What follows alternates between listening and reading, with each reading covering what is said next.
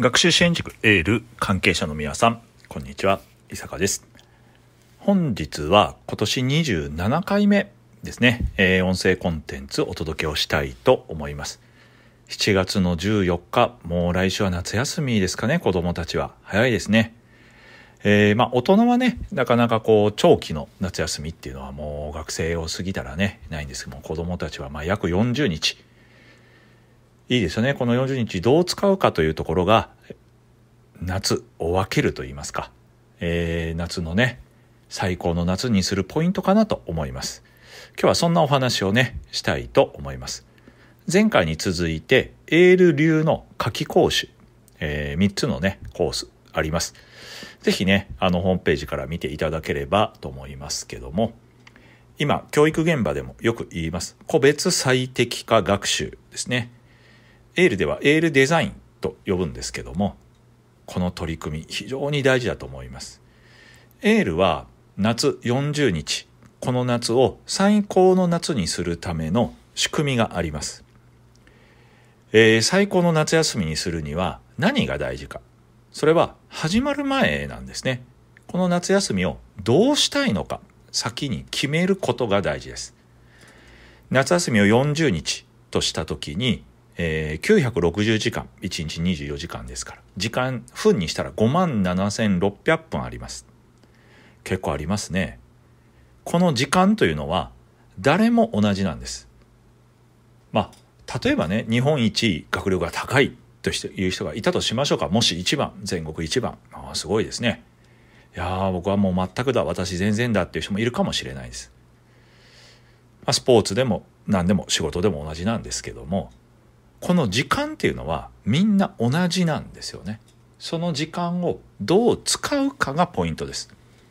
時間は一緒だけど活用方法は人によって無限大なんです。だからこそポイントは決めることです。そうですよね。学力高めたいと決めたらじゃあ毎日自習室通った方がいいかな。こういう夏季のね講習なんかこう特別特訓みたいなの受けた方がいいのかなとか決まってきますよね。いや別にいいやっていうなら、まあ、遊びに行ったりのんびりしててもいいわけですよ。人というのは選択の連続なんです。A を選ぶか B を選ぶか。その選ぶ時にどちらを選ぶか基準がいりますよね。でその基準って何なのかと言われたら目標なんです。先に決めるということです。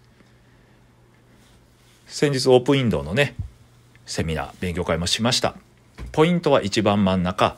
決めている大谷翔平選手の容姿有名になりました。なぜ大谷翔平選手は活躍できたのか。決めていたからです。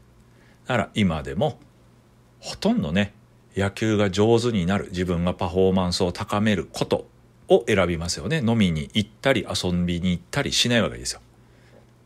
時間があれば睡眠に費やし体の回復に重点を置く、まあ、それは目標があるからです別にまあ以下適当でほどほどでいいやと思ったら別に飲みに行っても遊んでもいいわけですよお金たくさんあるし。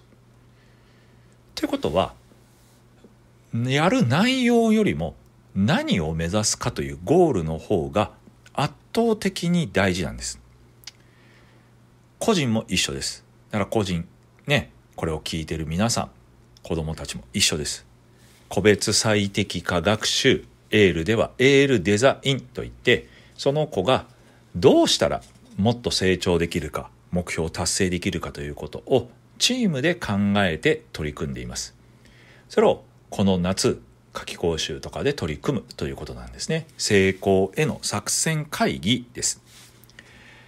えー、多くの人がね能力が低いからうまくいかないと思ってる人がいるんですね。違うんですよね。実は目標とそこへたどり着くシナリオがないんですよ。ほぼほぼ。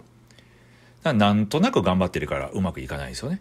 そうではなくて今自分の現状を見てどうしたら目標へ達成できるかその作戦を考えに考え抜く。これがポイントかなと思います、えー、夏休み前皆さん是非ですねエールの夏季講習ご覧になられなっていただきたいなと思います。今日はここまでです。ありがとうございました。